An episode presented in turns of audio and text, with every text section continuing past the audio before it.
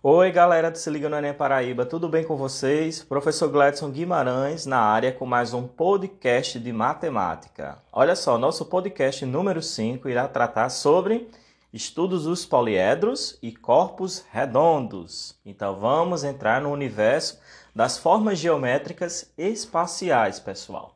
Vamos classificar os poliedros, vamos classificar os corpos redondos vermos as suas características. Então vamos iniciar, não é? Primeiramente, teremos que entender o que seria um poliedro. Poliedro vem da palavra poli mais edro. Poli quer dizer vários, edro quer dizer faces. Então, poliedro, figura geométrica formada por várias faces. Mas simplesmente dizer isso fica muito vago. Então a gente tem que classificar que faces são essas, né? Para a gente entender que poliedro é esse, que forma geométrica é essa. Então, poliedros são formas geométricas espaciais, tridimensionais, formados exclusivamente por superfícies planas poligonais. Então, as faces serão polígonos, tá bom?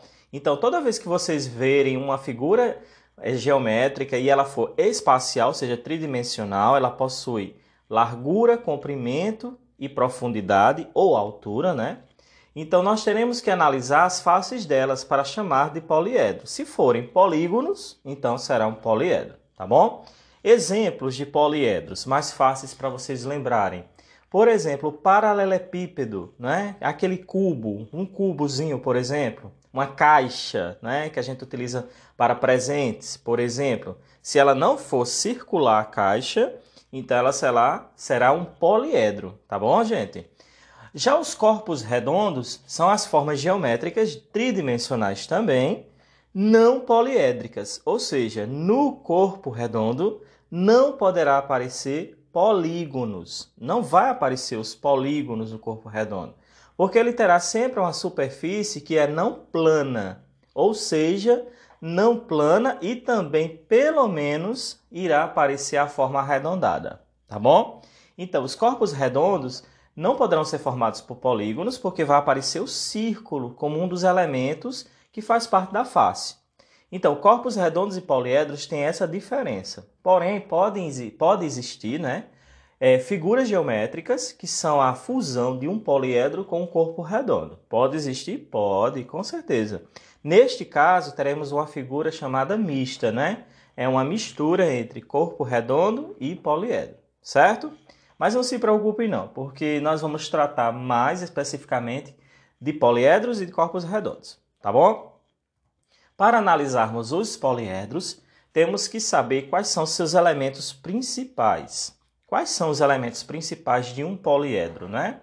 A face, como já foi dito, a face é um polígono, tá bom? A face é o que delimita o espaço interno do poliedro. Então, todo poliedro terá um espaço interno, que depois iremos medir esse espaço interno através do volume, tá bom? Então, a face serve para isso, para limitar esse espaço interno.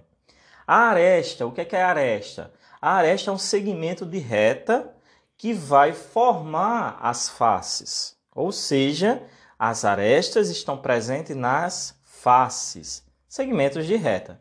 Então nós vamos medir as arestas, tá certo? Então, portanto, a aresta é um segmento de reta e terá que ser uma medida, terá sempre uma medida, tá bom? E quando nós tivermos que formar as faces através das arestas, as arestas irão se encontrar, irão formar o que chamamos de vértice, que são os encontros de arestas, são os pontos, tá bom? Os pontos de encontro. Então não esquece disso. Quais são os elementos de um poliedro? Vértice, aresta e face. Existe um matemático chamado Leonard Euler, Euler pode pronunciar dessa forma para ficar mais fácil, que ele fez um estudo nos poliedros e ele percebeu que quando ele pegava face mais vértice, sempre dava igual a aresta mais 2. O que é, que é isso? Ele criou o que a gente chama de fórmula de Euler. O número de faces mais o número de vértices é igual ao número de arestas mais 2. Isso só acontece para poliedros. Interessante, né? Sempre que você souber o número de faces, o número de vértices e o número de arestas, você pode verificar se é um poliedro ou não através da fórmula de Euler. Então, repetindo, qual é a fórmula de Euler? Vértice mais faces igual a aresta mais 2, tá bom? Então, não esquece disso aí, fórmula de Euler.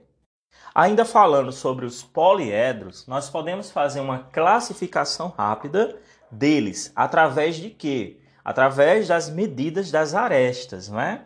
Então, podemos chamar os poliedros de poliedros regulares ou irregulares.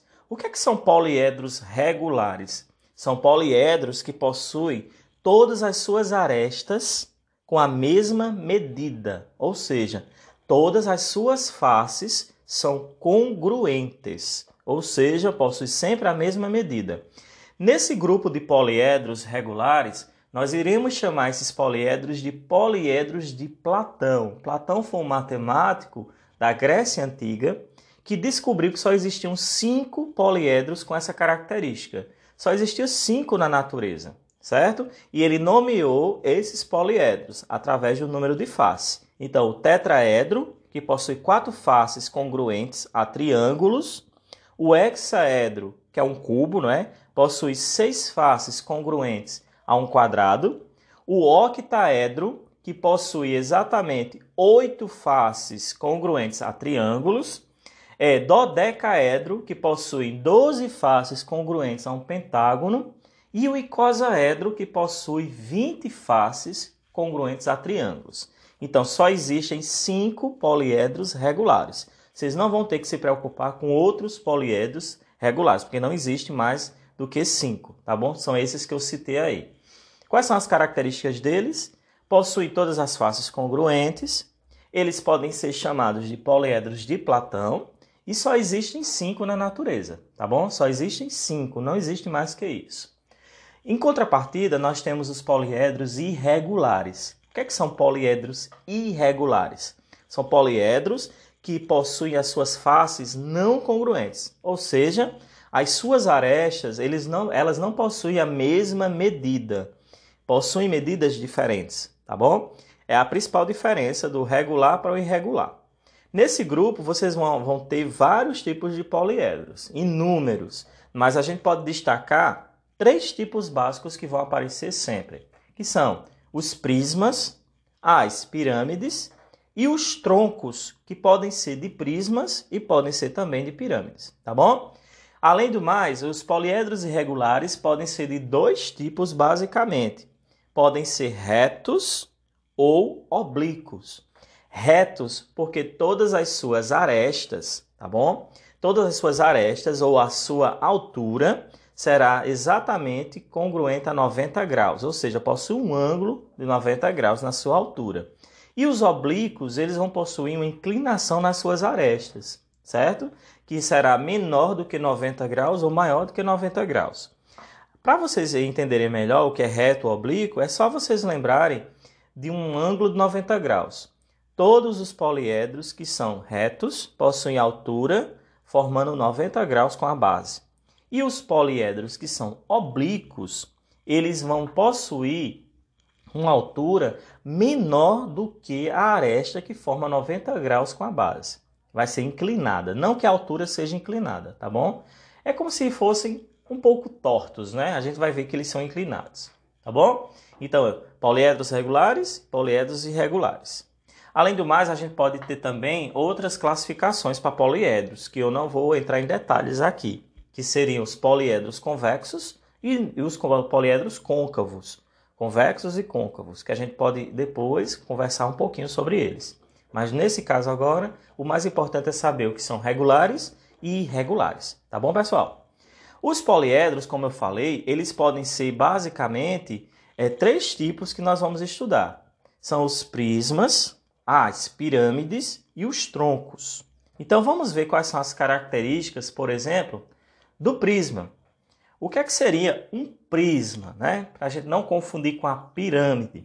O prisma é um poliedro, um poliedro que possui duas bases congruentes, ou seja, possui duas faces que são congruentes, e ao redor do prisma, ou seja, nas suas laterais, vão aparecer sempre quadriláteros. Podem ser retângulos, podem ser quadrados.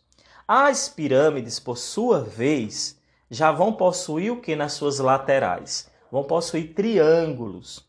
E elas não possuem duas bases congruentes, ou seja, ela não tem duas faces com a mesma medida e paralelas, porque o prisma possui as duas bases paralelas, tá bom? A pirâmide só possui uma base e ao redor dela só vão existir o que? Triângulos em suas superfícies laterais. O tronco surge do corte transversal ou paralelo à base de um prisma ou de uma pirâmide. Então, se você corta uma pirâmide ou um prisma paralelo à base ou transversal inclinado à base, você vai ter o resultado chamado de tronco, certo? Troncos podem ser de prismas e podem ser de pirâmides, certo? Pequeno resuminho sobre poliedros para a gente entender melhor. Os corpos redondos, hein, pessoal? Para a gente finalizar o nosso podcast, os corpos redondos, eles podem ser basicamente de três tipos. Os corpos redondos podem ser cilindros, podem ser esferas e podem ser cones. E podemos dizer que ainda existem os troncos, né? Os troncos de cilindro, os troncos de cones, tá certo? Então, o que é um cilindro?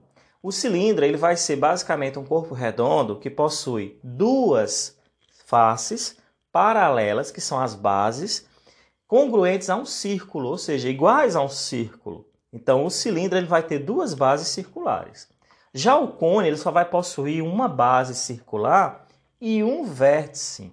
É o único corpo redondo que possui vértice. Importante lembrar disso. O único corpo redondo que possui vértice é o cone. E a esfera? A esfera é um corpo redondo formado por uma superfície apenas arredondada, não possui arestas e não possui vértice. Apenas essa superfície arredondada que vai delimitar todo o seu espaço interno. Mais detalhes iremos estudar num podcast exclusivo só sobre corpos redondos, nas próximas aulas, tá certo? Espero que tenham gostado da explicação sobre corpos redondos e poliedros. Essa aqui é a primeira aula de geometria espacial. A gente precisa entrar em mais detalhes nas próximas, tá bom, gente? Fiquem com Deus, estudem e não esqueçam, qualquer dúvida, procure o Classroom, procure os plantões do Meet e o grupo de WhatsApp que eu estarei por lá. Um grande abraço virtual para todos e vamos estudar. Foco no Enem, tá? Abração do professor Gledson. Valeu!